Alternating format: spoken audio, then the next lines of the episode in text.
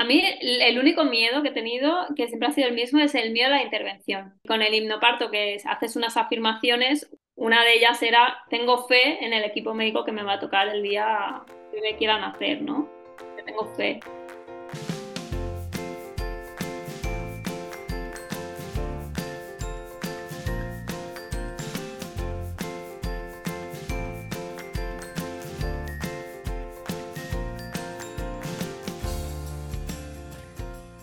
Bienvenida, esto es Planeta Parto, el podcast en el que hablo con mujeres sobre sus relatos de parto y la manera única en la que dieron a luz a sus bebés.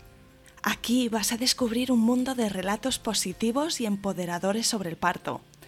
Yo soy tu anfitriona, Isabel Anthony, mamá de tres niños y activista a favor del parto respetado.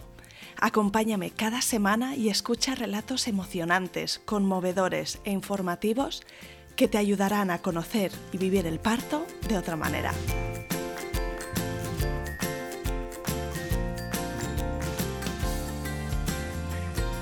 Bienvenida, Nira, y mil gracias por venir al podcast Planeta Parto. Estoy encantada de hablar contigo. Hola, Isa, muchas gracias a ti por contar conmigo. Pues vamos a conocer tu historia de tu maternidad. Si te parece, antes de empezar, cuéntanos alguna cosa sobre ti para que te podamos ubicar. Eh, por ejemplo, de dónde eres, eh, dónde vives ahora mismo, a qué te dedicas y cuántos sois en tu familia. Pues mira, yo soy Anira, soy nacida en Ibiza y actualmente vivo aquí en la isla. Y bueno, somos una familia muy pequeña, yo y mi marido Dani, y nuestra pequeña hija Alaya, que nació eh, este año, en, julio. Y bueno, aunque somos pocos, pues para mí lo son todo, la verdad. Somos una pequeña gran familia con mis ojos. Y yo soy autónoma, me dedico, tengo una empresa de venta al por mayor y trabajo también con mi pareja, o sea, todo queda en familia. Realmente yo no, no, me formé en esto, yo vengo de la rama de la salud, que es lo que me mueve, pero bueno, lo que me da el dinero al final es, es la empresa pero luego yo sigo formándome porque me encanta el tema de la salud, la nutrición, eh, bueno, ejercicio físico, eh, la mente, todo, una visión un poco holística, ¿no? De, todo lo que engloba la salud. Eso es lo, ese, ese es mi motor. Qué bien, así que tienes una bebita pequeña en casa y ahora mismo estarás compaginando quizá la maternidad con el trabajo por tu cuenta.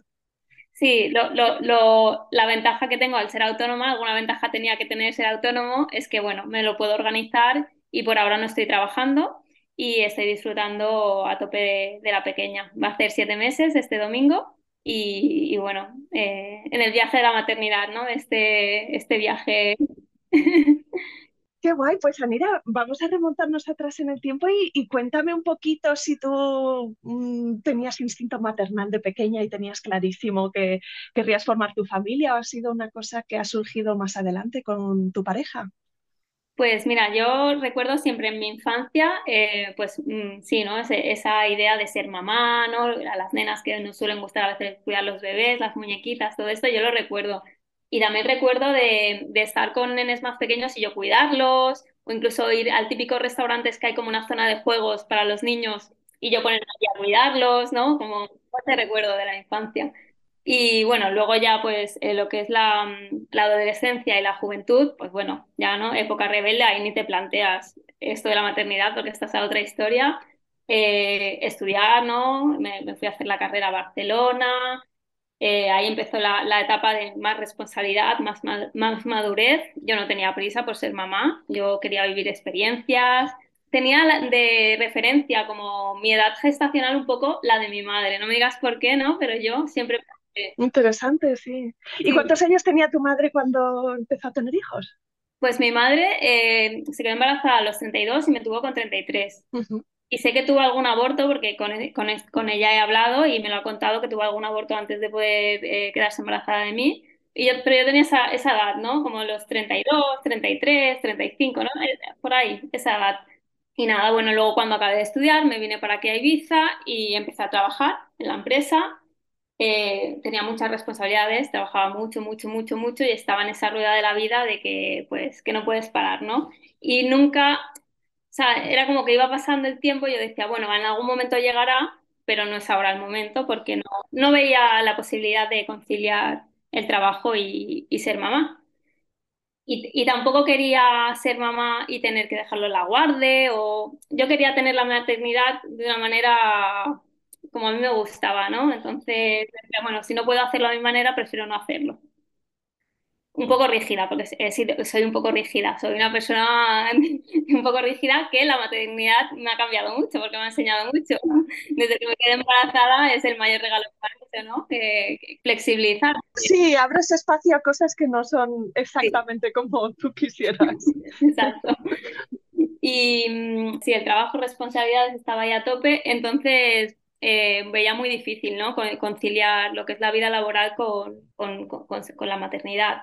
De hecho, ayer, por ejemplo, estaba durmiendo a mi bebita, que se suele ir a dormir a las seis y media de la tarde, siete, y pensaba, jolín, es que cómo vas a conciliar, porque yo, si estuviera trabajando en un sitio, ya, ya me tendría que haber incorporado. No sales del trabajo a esas horas. ¿Quién duerme al bebé, no? Eh, o sea, ayer pensaba esto, ¿no? Digo, es que no está pensado, ¿no? El mundo moderno para, para ser para la crianza, sí. Para la crianza, ¿no? Lo pone muy difícil. Bueno, eh, así pasaba el tiempo y hasta que hubo un punto de inflexión que fue la pandemia.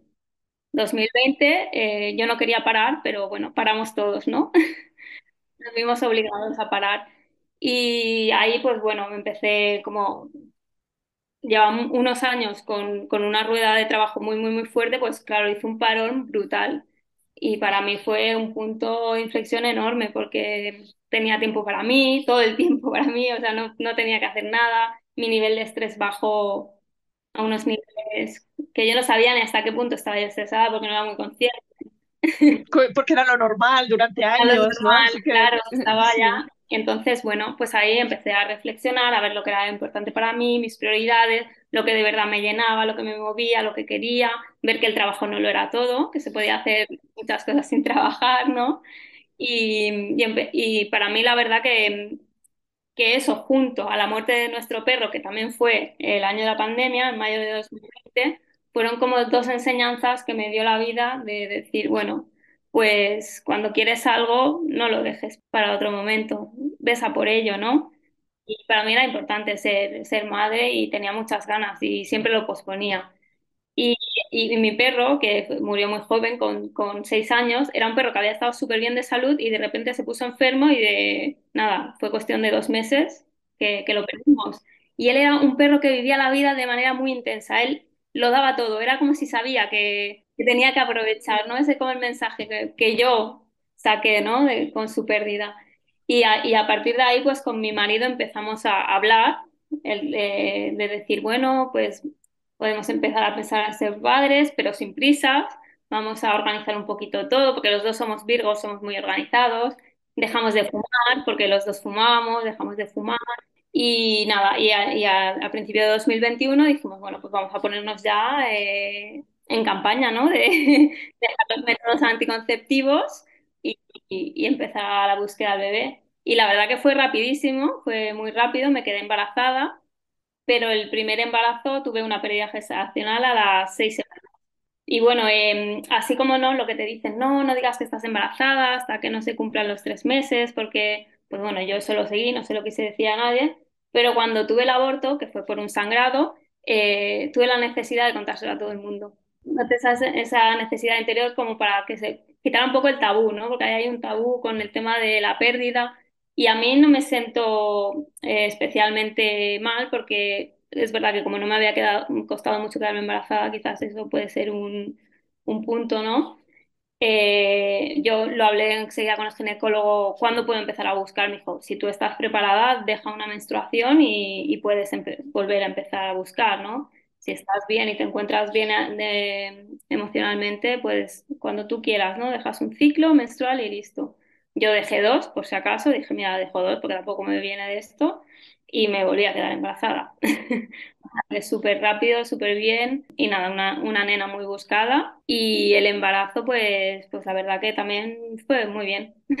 ¿Cómo te sentías física y emocionalmente en ese primer trimestre que te pasó lo que a muchas, ¿no? Cansancio, quizá un poco de ascos con los olores o con las comidas. A ver, el, el, síntoma que tuve yo, porque no te he contado, pero con el aborto, el primer test que me hice me dio negativo. Entonces yo pensaba, digo, bueno, es negativo, no estoy embarazada. Y de repente se me empezaron como a hinchar los pechos, estaba muy cansada, como que me daba sueño, que yo nunca he sido de hacer siestas por la, por la tarde, y, y digo, me voy a hacer otro test, y el segundo salió positivo.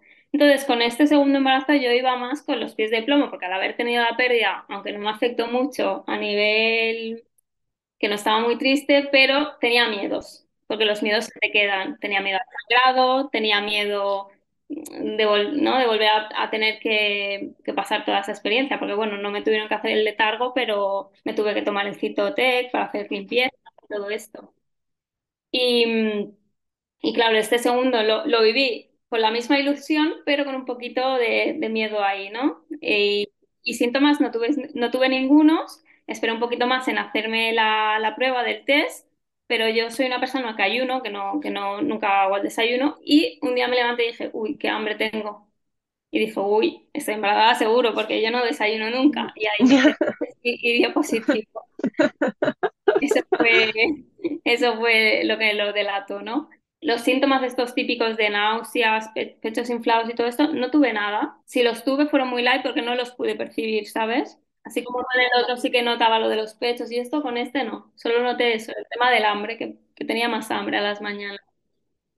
Inicialmente a lo mejor pues te lo tomaste con un poco de cautela, ¿no? Porque hay ilusión, decías que es una niña muy buscada, hay ilusión, eso seguro, pero es verdad que después de una pérdida gestacional siempre está como la marca ahí de, en tu caso, seis semanas, como que dices, bueno, vamos a superar esa barrera. Y luego esa primera eco que te harías te daría mucha alegría y mucha Sí. tranquilidad. ¿Cuándo te la hiciste la, la primera eco? Pues no, no me acuerdo, la verdad que exactamente no me acuerdo la fecha, eh, porque yo iba por la privada y la seguridad social y seguro que me la hice primero en la privada, porque ya sabes que la seguridad social solo te hacen tres de rutina, pero no me acuerdo exactamente. Cuando, lo que sí que recuerdo que tenía, me daba pena no vivirlo eh, tan alegremente y con ese miedo, ¿no? Qué pena. Sí, sí, sí.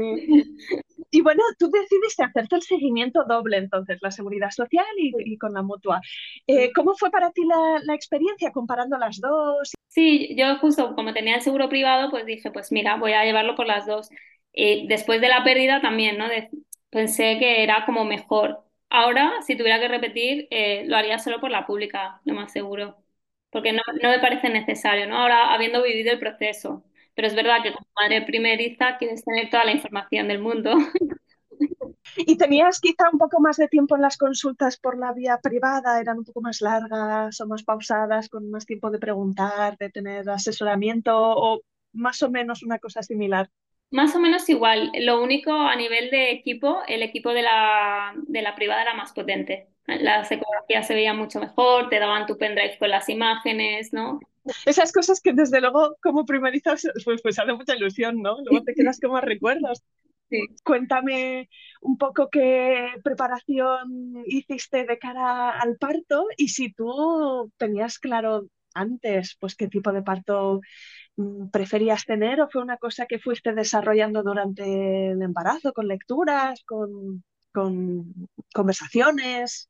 Bueno, mi idea era eh, desde una perspectiva natural, ¿no? O sea, lo, menos intervenido posible porque yo soy una persona que no tomo ningún tipo de fármaco de normal, o sea, tiendo a ir a por las cosas naturales y tampoco necesito muchas porque toco madera, estoy bastante bien de salud normalmente, entonces no he necesitado, ¿no? Preparación muchísima.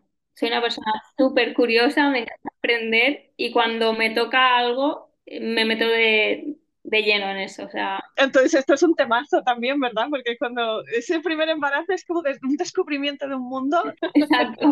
no hay tiempo me, para leer todos los buenos libros que hay de esta temática. Me leí varios libros, como es el de Michael Oden, de El bebé es un mamífero, el de la, la de Bail me gustó mucho, que me parece tipo como el ABC, ¿no? O sea, me, pare- me parece un libro como apoyo para también de cara a hacer el plan de parto muy bueno, ¿no? Porque está todo muy bien explicado. Eh, luego tus pod- eh, tu podcast también, que, que yo lo- para mí fue una preparación más, ¿no? ¿Cómo lo encontraste? ¿En su momento te lo recomendó alguien o en una búsqueda de Spotify o algo Pues así? yo hice una búsqueda porque, claro, eh, a mí lo que más me faltó, tanto en la preparación como de cara al posparto, fue tener una tribu. Y yo era como que en un momento en el segundo, en el segundo trimestre de embarazo dije, me falta que alguien me cuente sus, eh, cómo ha sido su parto, cómo, quiero saber. Y claro, solo se lo podía preguntar a la vecina y a una chica más, pero no tenía un círculo que me explicaran, y bueno, y mi madre, ¿no? Pero ya está. Y yo digo, yo quiero saber de partos, quiero que la gente me los cuente, pero no vas a ir por la calle preguntando, oye, ¿cómo ha sido tu parto? Entonces empecé a, a, a, buscar y te encontré a ti y dije, guau, esto es perfecto. Entonces yo ca camino mucho y bueno, embarazada pues más, ¿no? Cada día mi paseo. Y en el paseo tú me acompañabas cada... Qué guay. Y lo escuchaba. Y la verdad que muy bien. Y luego hice preparación al parto presencial y online. Online con, a través de, bueno, algo que también encontré en internet que me gustó mucho, que era mucho más completa que la, que la presencial de la seguridad social. Luego hice un curso de hipnoparto con una doula que también hace hipnoparto, que es de aquí de Ibiza, que la verdad que nos encantó, lo hicimos yo, yo y mi pareja. Y, y, bueno, cada sesión era única y bueno, se nos ponían los pelos de punta. Fue increíble con ella. Lisa Doula es aquí en Ibiza, que no hay mucha gente en Ibiza. Aquí en Ibiza es un sitio pequeñito y al final estamos un poco limitados en, en muchas cosas. Sí, de hecho te, te, iba a preguntar dónde pariste y si hay un hospital. No puedes elegir mucho porque solo hay uno. Claro, pues eso que, vale, vale, ahora llegaremos a esa parte. Luego también hice un curso con una matrona que ella trabaja en seguridad social, pero aparte atiende partos en casa. Eh, y hice un curso que me gustó mucho que se llamaba OPF, eh, posicionamiento eh, fetal óptimo. Muy, muy interesante. Allá llegué porque, bueno, ya llegaremos, que mi bebé estaba en podálica. Sí, wow. y, y, llegué a ella a través de esto y la verdad que Rocío, bueno, nos ayudó también muchísimo a mí y a mi pareja, tanto en la parte práctica de todas las recomendaciones, porque hicimos sesiones privadas con ella, dos, y nos mandó, nos mandó unos ejercicios, pero aparte nos dio un, un soporte increíble. Y, y, cuéntame el spoiler, ¿el bebé se dio la vuelta o llegaste al final con el bebé todavía de culete para abajo? Se dio la vuelta, pero tuvimos, tuvimos que, que intervenir para que se diera la vuelta. Con la maniobra esta de sí. versión cefálica, cefálica externa, externa, claro. Ahora, ahora me cuentas cómo fue tu experiencia de eso. Pero por ahora veo que hiciste un montón de preparación y de muchos tipos. Entiendo que a lo mejor no solo querías tener un parto lo más natural posible, sino que además cogiste las riendas para que así fuera, ¿no? Como para estar preparada y tener sí, las yo... técnicas también que te ayudaran a que fuera realidad. Claro, yo, yo quería estar muy preparada y, a la, y bueno, al principio queríamos un parto en casa, ¿no? La, la primera idea mía, pero luego como que no lo vi muy no me quise empepinar en eso porque lo veía un poco difícil, porque no, no hay mucha gente que los asistas, eh, las fechas que te cuadren con la persona que te cuadre, eh, era difícil. A mi pareja tampoco las tenía todas, ¿sabes? Le daba como un poco de miedo y yo decía, bueno, también es su bebé, ¿sabes? Y aunque vaya a parir yo, no sé, somos un equipo. Él, él bueno, me ha apoyado desde el minuto uno, sin él ha sido increíble, ¿no? El apoyo que he tenido de parte de él y y eso, somos un equipo. O sea, para mí la, la opinión tenía que ser consensuada, ¿no? La decisión final. Así que decidimos eh, tenerlo en el hospital, ¿no? Eh, y más de cuando empecé a hacer toda esta preparación, yo me sentía segura de, de saber que aunque fuera en el hospital, si yo estaba tranquila y dentro de mí, daba igual un poco el entorno, ¿sabes? ¿Y qué fama tenía el hospital de Ibiza en relación a atención al parto? No sé si esto es algo que pudiste descubrir un poco, si tenían unos protocolos una filosofía en concreta, o sabiendo que tú podías estar en tu burbuja, directamente dijiste, mira, es que no importan tanto, ¿no? Yo voy a ir a lo mío y, y, y empoderada y con claridad de lo que quiero y, y me saldré con la mía, en cualquier claro. caso pues es un poco así como dices, ¿no? O sea, yo sé cosas muy, muy buenas y cosas muy malas, pero yo me sentía empoderada y sabía que, que daba un poco igual y también que dependía un poco del equipo que te va a tocar, ¿no? Y que luego una cosa son tus deseos y otra la, que no van a ser mis expectativas, yo no sé cómo va a acabar, entonces yo estaba abierta a todo, ¿no? Que eso, que eso fue lo, uno de los aprendizajes que tuve en el embarazo, ¿no? Que no puedes hacer planes de nada. Cuando, cuando empecé a escribir el plan de parto con mi pareja, que lo escribimos todo, lo estudiamos, eh, digo, ¿pero por qué se llama plan de parto? Una cosa que no es planear, ¿no? Digo, tendría que llamarse preferencias, ¿no? O, pero un título, ¿no? Plan de parto. ese, ese título, ¿no? Es como que, que me, me llamó mucho la atención porque digo, no, no lo puedes planear, claro, cuando, pero eso es cuando lo interiorizas, porque al principio tú piensas un poco que puedes planearlo, ¿no? Yo creo que sí, o, para gente como yo que somos un poco rígidas y que nos gusta tenerlo muy organizado, pues creo que ese título nos puede jugar una mala pasada hasta que no asumes que no vas a tener tú el control, ¿no? Y empiezas a leer y, y bueno, y a escuchar a mamás y ver partos y todo, y dices, vale, es que no es así. No es como nos pintan en las películas. Pero bueno, está muy bien porque parece que en toda tu preparación tú ya progresivamente te ibas haciendo la idea, ¿no? Y eras consciente. Claro, fue una inversión, ¿no? Capa por capa, ¿no? Porque era, no fue todo de golpe, ¿no? Fue escalón por escalón. Y, por ejemplo, ella, la, bebé estaba en podálica y al principio, claro, eh, yo- mi primer fue una resistencia muy fuerte porque fue, "Guau, podálica. Claro, yo esto no lo puedo controlar. Me van a querer eh, programar una cesárea.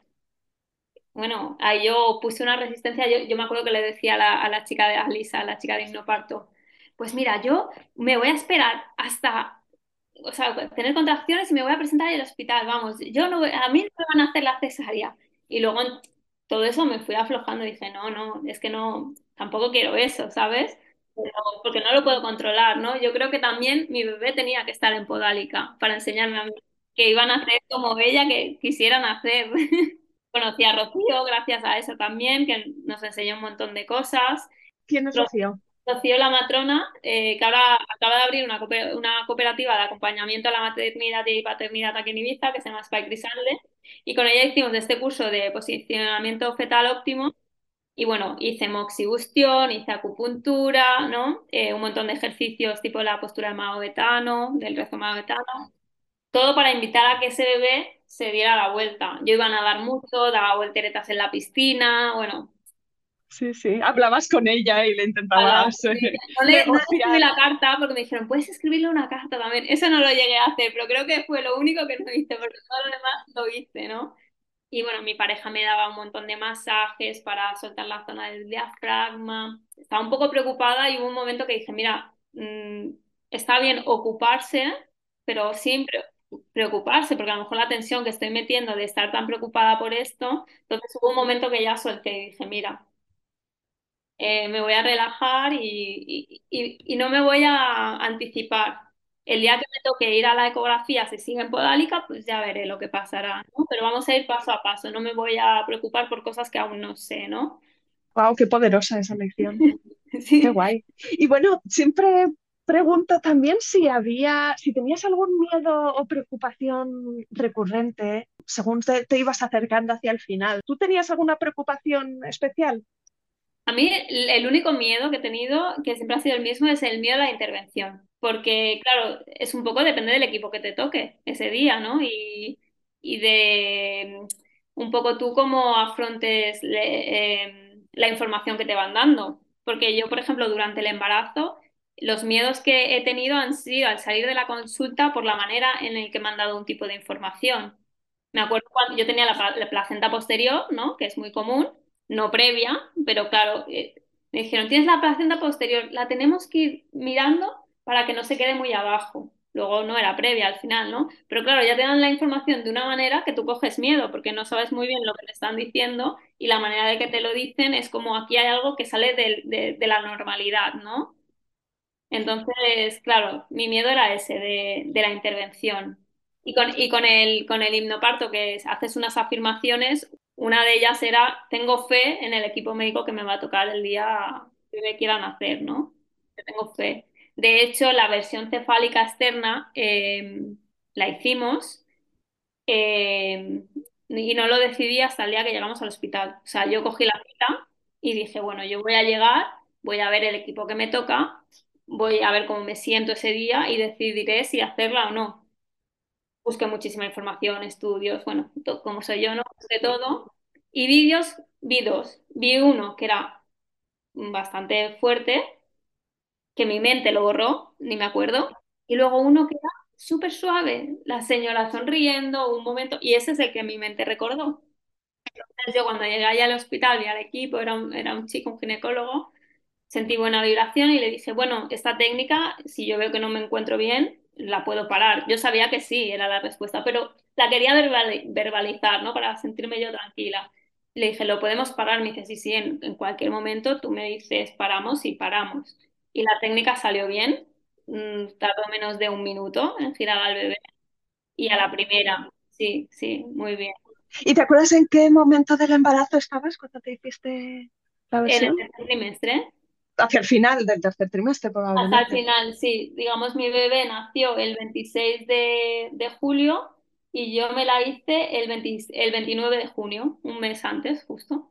Y, y, y, también esto lo vi un poco como una lección de ir ahí y confiar en el equipo sanitario, ya es dar un paso a vencer un miedo. Para mi miedo de de la intervención, ¿no?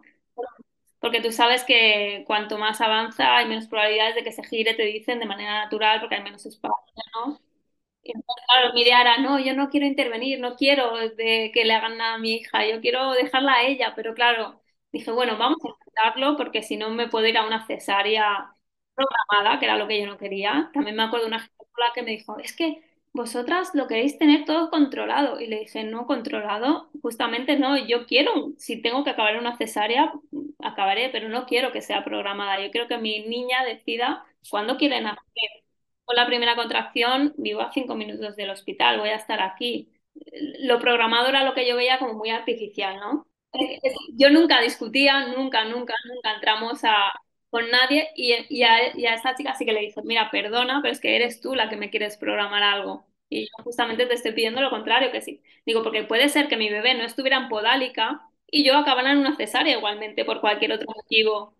Digo, pero es algo que no puedes planear. Yo lo que quiero es que mi bebé inicie la, la, la cascada hormonal, ¿no? Porque sus pulmones estén desarrollados. O sea, yo leí, yo esto no iba porque era porque era mi capricho, ¿no? Entonces te hicieron la versión cefálica, funcionó bien, saliste de la consulta. A lo mejor te pasó lo que me han comentado otras mujeres después de esta maniobra y que cuando sale bien es como que te vas a casa y no quieres ni estornudar, no se vaya a volver a dar la vuelta. Mi, mi bebé era una, no se había movido mucho, no sé si era justamente porque estaba en Podelca, no fue una niña de moverse mucho, o sea, yo la notaba, pero no, no daba piruetas ahí dentro. Y, y, y, yo mapeaba muy bien, yo la notaba, ¿no? Entonces sí es verdad que cada mañana yo tocaba y vale, sigue ahí, ¿no? Sigue igual, no se ha movido. Sí. Pero, pero bueno, súper felices cuando... Porque nos llegamos a plantear, yo, porque aquí nos estaban metiendo presión. Y yo como dije que quería una cesárea que no fuera programada, que fuera intraparto, me llegaron a decir, bueno, pero es que si es intraparto va a ser una cesárea de emergencia, tu marido no va a poder entrar, no sé si vas a poder hacer el pie con piel, como que nos metieron un poquito de chantaje, ¿sabes? Ya, sí. Y entonces nos llegamos a plantear irnos a, porque mi marido es del País Vasco y ahí atienden partos en podálica, y nos planteamos irnos allí, que yo no podía viajar, pero bueno, dije, yo viajo. De alguna manera me, me planto allí en, en el País Vasco es un 45 minutos de viaje, no, no creo que me ponga de parto en el avión. Vale, vale, pues entonces eh, cuéntame la recta final, cómo se anunció a Laia, si vino de pronto, si vino poco a poco, con noches de esas que las contracciones empiezan pero no llegan a arrancar, ¿cómo fue la última etapa? Eh, bueno, yo había tenido contracciones de Braxton Hicks bastantes en el segundo trimestre, pero luego ya no tuve más. Y en el tercero estaba muy bien hasta que me empezó a dar bastante ciática y que fue lo, la única parte mala de mi embarazo, que estuve fatal de la ciática. Y yo decía, madre mía, y yo que quiero un parto libre y moverme y eso, y si es que no me puedo ni levantar del dolor que tengo, ¿no? Pero, al, pero por suerte remitió y, y, se, y se, acabó yendo. Y, y nada, bueno, me, eh, yo tenía control de monitores, como, como nos ponen a todas las embarazadas en la semana, porque no fui a las de la privada, fui directamente a la seguridad social. En la semana 40 fui a monitores y, y no había contracciones, no había ninguna contracción. Me dice, uy, no, aquí no, no hay contracciones, entonces te damos cita para la próxima semana, ¿no? Para la 41. El día, para el día 27 concretamente, 27 de julio. Eh, me dice, y bueno, y si ahí no, ya te plantearemos a ver si quieres inducir o no. Lo, lo, lo, típico que te dicen, otra vez el miedo, ¿no? Porque aunque tú sabes que estás empoderada, que, que, eres fuerte, que tú puedes decidir si quieres o no, pero ya te lo empiezan a decir, ¿no? Y ya tú ya empiezas, ay, y, y es mi primer hijo, a ver si voy a hacer una, voy a tomar una decisión que no es la correcta y luego me arrepiento, ¿no? Y te vienen las dudas, ¿no? El mar de dudas. Mi idea era que vamos, que no, que no me iba a inducir, pero dije, vamos a ver, Anira, tú que has aprendido que no nos vamos a precipitar y vamos a vivir el día a día. Y cuando llegue el momento ya decidiremos. Entonces, no me anticipemos, ¿no? Pues, pues así. Entonces, nada, eh, me dieron la cita, dije, voy a, voy a seguir disfrutando, seguir disfrutando. Expulsé el, ta- el tapón mucoso que yo estaba como expectante, digo, uy, expulsaré esto, ¿no? Porque veía que había gente que no, que se daba cuenta, otras que no, y digo, ay, yo tenía curiosidad, ¿no? Si iba a notar el, lo del tapón y eso, y sí lo vi, y también sabía que podía ser que me, pus- que me empezara a poner como que no, que pueden pasar semanas, ¿no? Que no, no es inmediato, pero ya estaba, uy, aquí se aproxima algo, aquí empieza, ¿no? Y bueno, lo del picante, ¿no? Ya, ya empiezas a comer picante, con el té de frambuesa, relaciones sexuales, ¿no? Todo para que se empiece a animar la cosa, por si acaso, porque no quieres llegar a, a esa semana que ya te, ya te quieren empezar a inducir, ¿no? Y, y yo tuve una exposición de cuadros de una amiga mía y había una, bueno, su hermana, su hermanastra, que estaba allí con su bebé. Y era una mamá que quería tener un parto natural y acabó en un parto súper intervenido. A mí eso me asustó mucho y dicen que los sustos también sirven para ponerte de parto. Y ya, ya había leído, yo no sé si fue eso o qué, pero esa misma noche, cuando esa señora me contó su relato de que fue un parto bastante de terror, me lo contó esa misma noche, eh, rompí aguas. Y fue una ruptura que no fue explosiva, o sea, fue una fisura, porque dije, sí, he roto aguas, pero esto debe ser fisura porque no, no fue una, no fue mucha cantidad, ¿no? Eran las 4 de la mañana, yo seguí durmiendo, a la mañana volví a perder un poquito de nada y ya me fui al libro del Haya a ver el protocolo, que no me acordaba bien de esa parte que pasaba, así que cuando rompías aguas y no había contracciones. Y bueno, y veía eh, que, en, que en, en Reino Unido eran un poco más más laxos con el, con el tema tiempo si te daban más tiempo, ¿no? Entonces yo en vez de hacer caso a, a lo que te decían aquí en España, dije, bueno, pues si en, si en Gran Bretaña te dan 48 horas, pues yo me voy a esperar.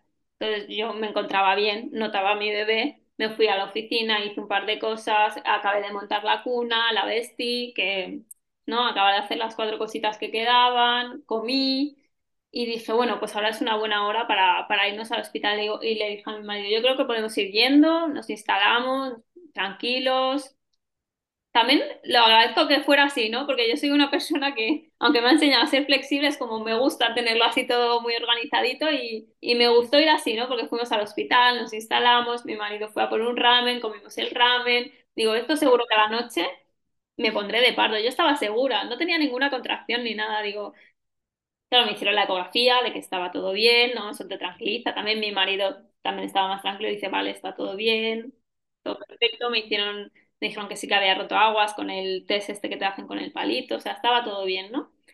Y nada, me fui a dormir y a eso de la una de la mañana empieza a notar así como un poco un dolor de ovarios, miro, no, miro la hora y digo, ah, vale, son la una, pero bueno, voy a seguir durmiendo, que esto me, me imagino que va a empezar a arrancar en algún momento, voy a descansar. Seguí durmiendo con algún dolorcito, no volví a mirar más la hora y a eso de las 4 de la mañana, justo 24 horas desde que había tenido la primera pérdida, de... empiezo, empiezo con unos dolores que digo, uff, me tengo que levantar ya me levanto. Esto, esto estábamos en la planta de maternidad, porque cuando entras así te ingresan en maternidad. Y estaba ahí con mi marido y digo, cariño, ya tenemos que empezar aquí con masajitos y cosas porque no aguanto. Y ya empezamos y bueno, y fue súper intenso, no parar. Estuvimos ahí, yo que pensaba que me había preparado mucho, que iba a hacer muchas posturas, tenía ahí la bola de pilates, unas colchonetas para ponerme en cuadrupedia, nada, estuve de pie desde las 4 de la mañana hasta que nació mi hija, yo estuve de pie y como mucho me apoyaba en la camilla, no, no me pedía otra postura al cuerpo. Y, y nada, fue súper intenso. Eh, llevaba yo también eh, aceites esenciales, en un momento lo cogí, lo olí y dije, uff, no, como que tenía un montón de recursos que iba probando y yo, no, esto no, al final de pie mi marido am, haciéndome mucha presión sobre el lado de las caderas, detrás también. O sea, te apretaba la cadera y esto te, te aliviaba. Claro, al final lo que me pedía, ¿no? Porque también llevamos la tela para hacer el rebozo, que también nos habían enseñado el rebozo. Pero es que ya te digo, de pie, yo era de pie y apoyada en la camilla y como mucho cuando me venía una contracción fuerte, como que me cogía a la barra que tenía la camilla y, y hacía fuerza, mucha vocalización. Mucho, mucho, mucho. Entraba ya de repente alguien, claro, porque esto era a las 4 de la mañana y luego ya se hizo de, pues de- ya, ya amaneció y de repente venía una chica, no sé qué, y abría la puerta y yo estaba ahí, ¡oh! Paritorio igual es más normal, pero en planta ya no, ¿no? Yo estaba ahí en planta y fueron 10 horas en total de, o sea, yo estuve ahí en planta eh, haciendo la dilatación, fueron 6 horas y luego en paritorio estuve 4. Entonces, ¿hubo algún momento en el que probablemente mm, vieron que la cosa ya estaba súper activa? No sé si lo hicieron con un tacto o te vieron ya con contracciones muy frecuentes, con a través del monitor o Claro, nosotros fue. ahí estábamos, estábamos solos, ¿vale? Ese día tenían un montón de trabajo, pero un montón, que no suele ser lo normal, pero estaban a tope.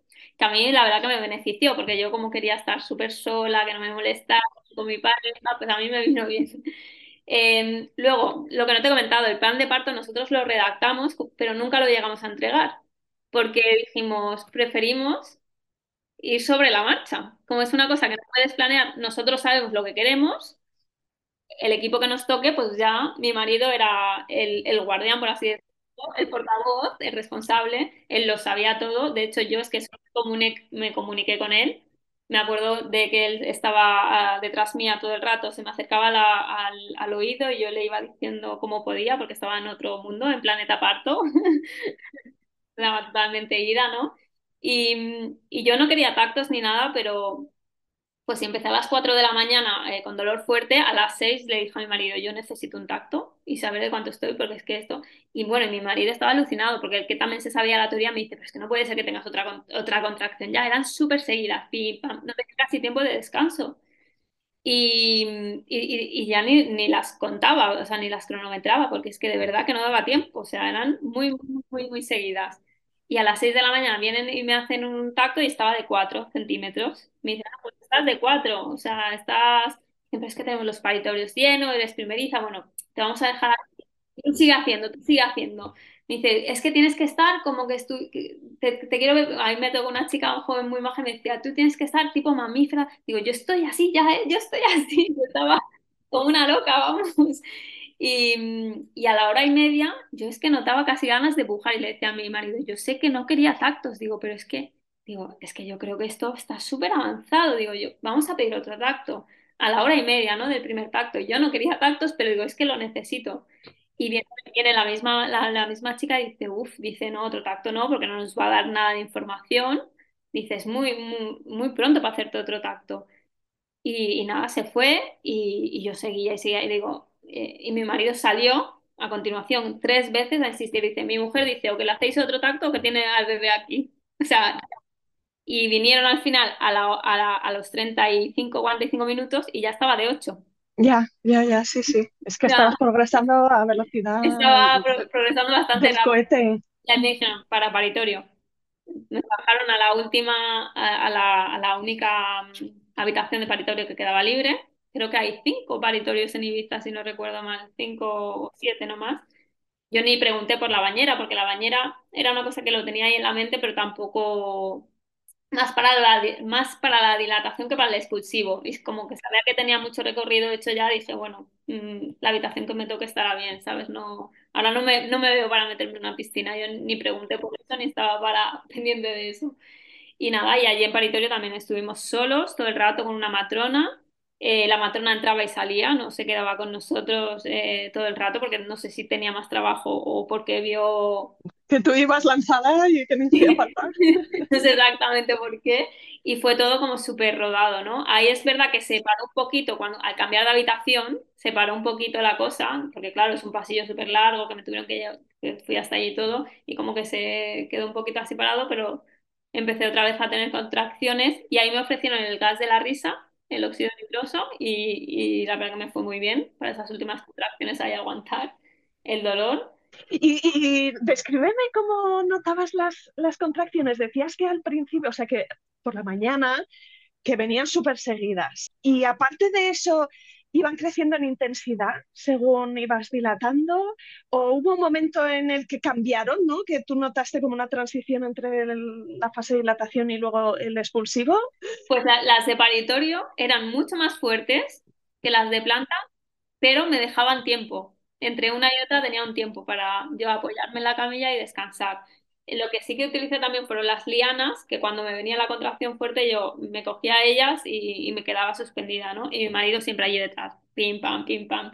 Así como eh, me apretaba en las de planta, en estas me tenía que masajear hacia abajo, era como diferente la contracción. Claro, una era más como más de tensión, por así decirlo, las de dilatación, y las otras era una tensión que iba hacia abajo, ¿no? Como pues marcando el camino del bebé un poco. Noté el famoso aro de fuego que yo creía que me, que me partían dos. y ahí, por ejemplo, vino la matrona, ah, porque yo en un momento ya le dije a mi marido, llama a la matrona porque ya, ya está aquí. O sea, yo ya lo noto que lo tengo, o sea, que la cabeza ya va a empezar a salir. Y mi marido se asoma y me dice, no, aquí no hay nada. Yo, cariño, llámala porque sé que está aquí, o sea, yo lo noto dentro, ¿no? Y vino la matrona, me metió un poco el dedito y dice, sí, sí, la cabeza ya está aquí, o sea, ya, ya estaba, ¿no? Entonces ahí ya vino, ya empezó a preparar, no sé, ella, sus cosas, me imagino. Es que yo, claro, ya te digo, no estaba. Yo le iba comunicando a mi marido que hablamos muy poco también, ¿eh? No, no te creas que yo estaba totalmente ahí con la respiración. Él me decía algo, yo a veces le captaba, otras veces no. Yo creo que no, que no le daba ni bola, ¿no? ¿Estabas de pie? Sí, sí, yo desde, ya te digo, desde las 4 de la mañana hasta que nació mi niña, yo estuve en la misma posición, en diferentes habitaciones, pero en la misma posición, de pie y apoyada contra... Es que era la única posición en la que yo notaba que podía llevar las contracciones. De hecho, en los dos tactos que me hicieron, que me hicieron tumbarme, es que no podía. El, el, segundo me dijo, ponte la camilla para hacerte el tacto. Y yo, no, no, no, me pongo aquí en este sofá abajo, digo, porque es que no... Y que sea rápido, que sea rápido, porque yo no me podía tumbar. El dolor... Eh, se acentuaba a una escala, vamos, brutal. Notabas que ya estaba ahí, que, que vino la matrona. Y vino la matrona y me dijo al oído, que fue la única vez que yo escuché a la matrona o la sentí vino y me dijo al oído, ¿quieres que te ponga unas compresitas de agua caliente en el periné? Y le dije, ay, sí. Eso lo, tenía, eso lo teníamos escrito, nos lo entregamos y mi marido es un detalle pues que en ese momento tampoco se acordó, ¿no? Lo pasó y me puso las compresitas, ¿no? Y, y fueron un regalo para mí porque recuerdo ahí el calorcito, ¿no? Que ahí la piel está súper tirante, que duele un montón y dije, ay, qué guay, ¿no? Que nos haya tocado en ese momento, ¿no? Pero luego dije, qué bien, ¿no? Es como que ha ido todo súper fluido, incluso el detallito que se nos había olvidado, ella ha estado ahí y, no, y nos lo ha ofrecido y de encima de una manera súper, o sea, súper respetado, ¿no? muy suave y... empujaste con todas tus fuerzas. Sí, de hecho la, la, la, última igual me tendría que haber, porque me, me, rasgué naturalmente un poquito y yo creo que fue porque fue un poco bruta.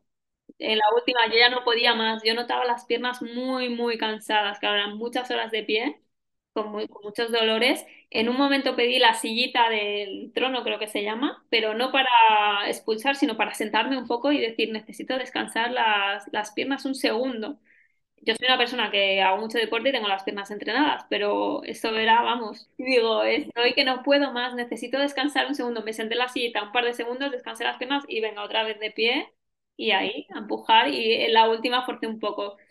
Eh, yo le comenté a mi marido, es como que noté un poco una presión de venga, porque me dijeron, ya viene. Y es una presión un poco que me puse yo, porque a mí nadie me dijo, venga ya. No me dirigieron ningún pujo, pero yo dije, ay, tiene que nacer ya esta niña. Y ahí empujé fuerte Igual tendría que haber esperado un poquito y hacer unos pujos un poco más suaves los últimos, porque igual me pasé. Que bueno, que nada, que no me dieron puntos de primer grado, no tenía nada, pero, pero me hubiera gustado notar el reflejo de eyección este que llaman. Me hubiera gustado notarlo y no lo noté. Y yo creo que es porque pujé de más. Sí, sí, entonces, bueno, nació tu niña y quizás ¿quién la recibió? ¿La matrona o tu marido? Eh, mi marido con la matrona y me la pasaron así por debajo de, de, las piernas. Yo estaba tan ida que fue como, mi marido, cógela. Y yo, ah, como, ah, que ha nacido el bebé. o sea, tengo un bebé. El otro día escuchaba un podcast de, tuyo que me encantó que decía la mamá, no, me creeré que estoy embarazada cuando me crezca la barriga. No, me creeré que estoy embarazada cuando note al bebé las pataditas no, cuando dé a luz. O sea, es que es un poco así el embarazo, ¿no? Yo también escuchaba a esa mamá y digo, sí, a mí me pasa un poco lo mismo. Y luego lo tienes y es como, ah, sí, vale, tengo un bebé. Necesitas tiempo para procesarlo. Exacto, sí. Necesitas tiempo para procesar todo eso. Me tumbé, y, ay, ya puedo descansar con mi bebé, además, ¿no? O sea, estoy feliz. Y, y, y, nada, estuvimos ahí haciendo el pie con, el pie con piel, el agarre espontáneo, bueno, el alumbramiento de la, de la placenta. Me dijeron si quería la oxitocina para hacer el alumbramiento, dije que no. Me, ayudaron un poquito a hacer así los pujos, ¿no? Me masajearon un poco el útero y eso. Nada, bien.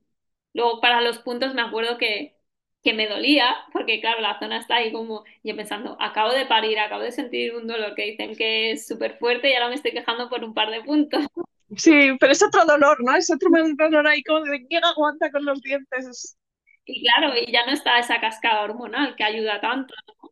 Que, que era lo que, por lo que yo quería un parto natural, ¿no? Porque yo, Sí, yo creo tanto en la naturaleza, es tan sabia, ¿no? Todo, o sea, está todo tan bien dado dentro de ella. Parecen fáciles las cosas con, con- cuando, lo- cuando se hacen de manera natural, pues, ¿no? Y que nosotros opone- somos los que oponemos esa resistencia, porque el bebé eh, se va a gestar y van a hacer. Puedes ayudar en el proceso, pero él solito lo va a hacer.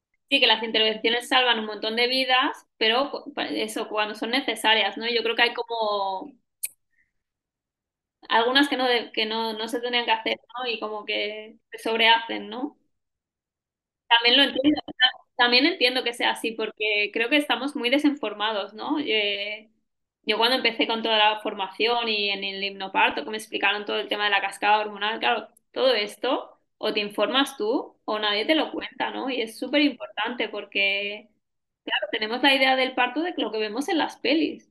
Porque, claro, antiguamente pues en el pueblo tenías a, tu, ¿no? a, la- a tu madre, a tu prima, a tu abuela. Hoy en día, con el ritmo de vida, toda, toda esa cultura, ¿no? Se, se ha perdido, ¿no? De, de apoyo, de tribu, de... Por eso tan necesario para mí eh, trabajos como el tuyo, ¿no? A mí es que me ayudó tanto poder escuchar otros relatos, porque yo lo necesitaba. No tenía esa tribu de apoyo, ¿no? Y me parece súper importante. No, es que es tan importante porque tú te puedes preparar, pero, pero es, es muy importante te- que, que otra gente te cuente sus experiencias, ¿no? No un libro o, o una matrona que también te va a dar mucha información y súper útil, pero, pero se queda un poco con cuatro apoyos justos. Cuéntame en tu opinión cómo se compara la experiencia que tenías con aquello que te habías imaginado o con aquello que tú deseabas tener. Yo creo que igual, o sea, no, no cambiaría nada porque todo lo que he vivido me, ha encantado, ¿no? O me ha enseñado algo, incluso las partes las más difíciles que hemos hablado de la versión cefálica o todo, todo to- de todo le- yo le he sacado también la parte del aprendizaje, ¿no? Entonces para mí ha sido un viaje increíble de aprendizaje y, y, y de, y de, de- ser más flexible, ¿no? Eh, me ha enseñado, me ha enseñado tantas cosas que solo puedo estar agradecida. Y ahora eh, con la crianza, pues lo mismo por mil, ¿no? Cuando piensas que tienes dudas cuando estás embarazada, cuando llegas a casa y tienes a un bebé, te salen 500 mil más. Sí, sí, dame alguna pincelada sobre los días posteriores de, de su nacimiento. No sé si os quedasteis en el hospital los dos días de rigor o pediste el alta antes, eh, cómo fue el viaje a casa. Nos quedamos porque la verdad que estábamos súper a gustos eh, y estamos ahí muy a gusto y dijimos, mira, pues nos quedamos y ya cuando nos toque nos vamos. Y nada, llegamos a casa y, y ahí otra vez fue como, vale, soy madre, tengo un bebé. O sea, habíamos estado hospital dos días con el bebé, pero llegas a tu casa, ¿no? Y dices, vale, estoy en mi hogar con mi bebé que, hemos somos tres. lo hemos tenido y no, como que no te lo crees. Y bueno, recuerdo un mar de emociones, ¿no? Eh, felicidad, llorar, ¿no? Ver una cosa tan pura. Me acuerdo que, est- que estar cantándole y estar pensando, una cosa tan pura, no le quiero meter toda esta carga cultural, social, lo voy a hacer bien, ¿no? Como unas emociones muy fuertes. Y bueno, miedos, ¿no? De lo haré bien, lo haré mal, todas las cosas que te dicen, ¿no? De tema colecho, colecho no, colecho sí, ¿no? Y bueno, al final vas haciendo, ves que va saliendo todo y, y muchas veces tienes miedos de cosas y, y lees o, o te recomiendan una cosa y, y lo pruebas y igual no te funciona del todo y luego sigues tu in- instinto y al final es lo que mejor funciona. No creo que haya una manera correcta de hacer las cosas, ¿no? Hay, o sea, puede haber directrices, ¿no? Pero al final cada individuo somos únicos y, y, y los bebés también son únicos, ¿no? Y hay que, al final hay que seguir para adelante e ir haciendo lo mejor que puedas con lo que tienes. Si ahora miras atrás y dices, jolín, no sabía que yo fuese capaz de ser tan X, ¿qué, qué sería?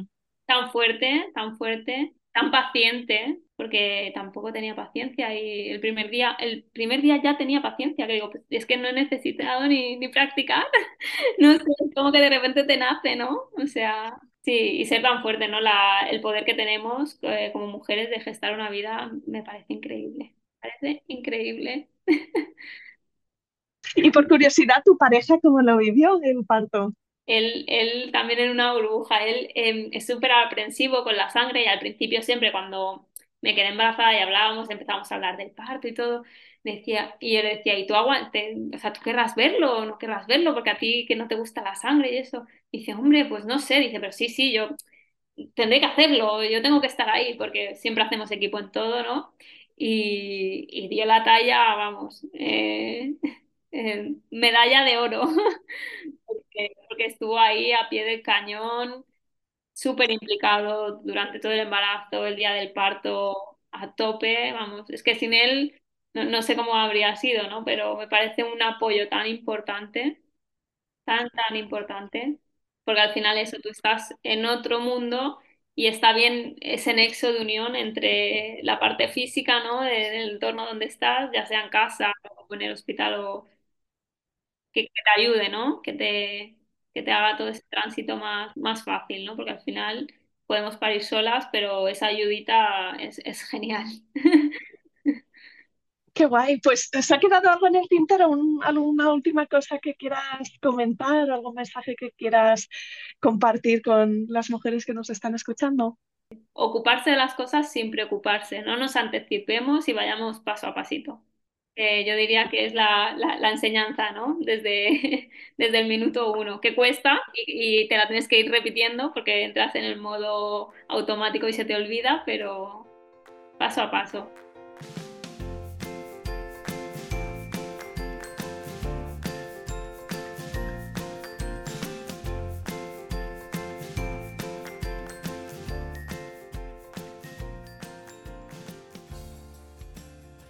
Aquí acaba este episodio.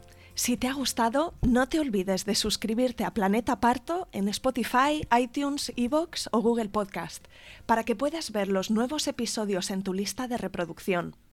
Además, puedes ir atrás y encontrar una estupenda biblioteca de relatos de parto de todo tipo que espero te empoderen y te ayuden en tu propio camino. ¿Te puedo pedir algo? Si estás escuchando el podcast en Apple Podcast o en Spotify, déjame porfa una reseña. Si te gusta el programa y dejas cinco estrellas y un comentario positivo, ayudarás a otras mujeres a encontrar este podcast y a dar visibilidad a estos relatos. También puedes contactar directamente conmigo con un mensaje directo en Instagram. Me encantará si me escribes y me cuentas qué sensaciones evoca en ti este podcast, qué es lo que más te gusta del programa o qué episodios recuerdas especialmente. Me gustará mucho saber quién eres tú que estás al otro lado. Mil gracias.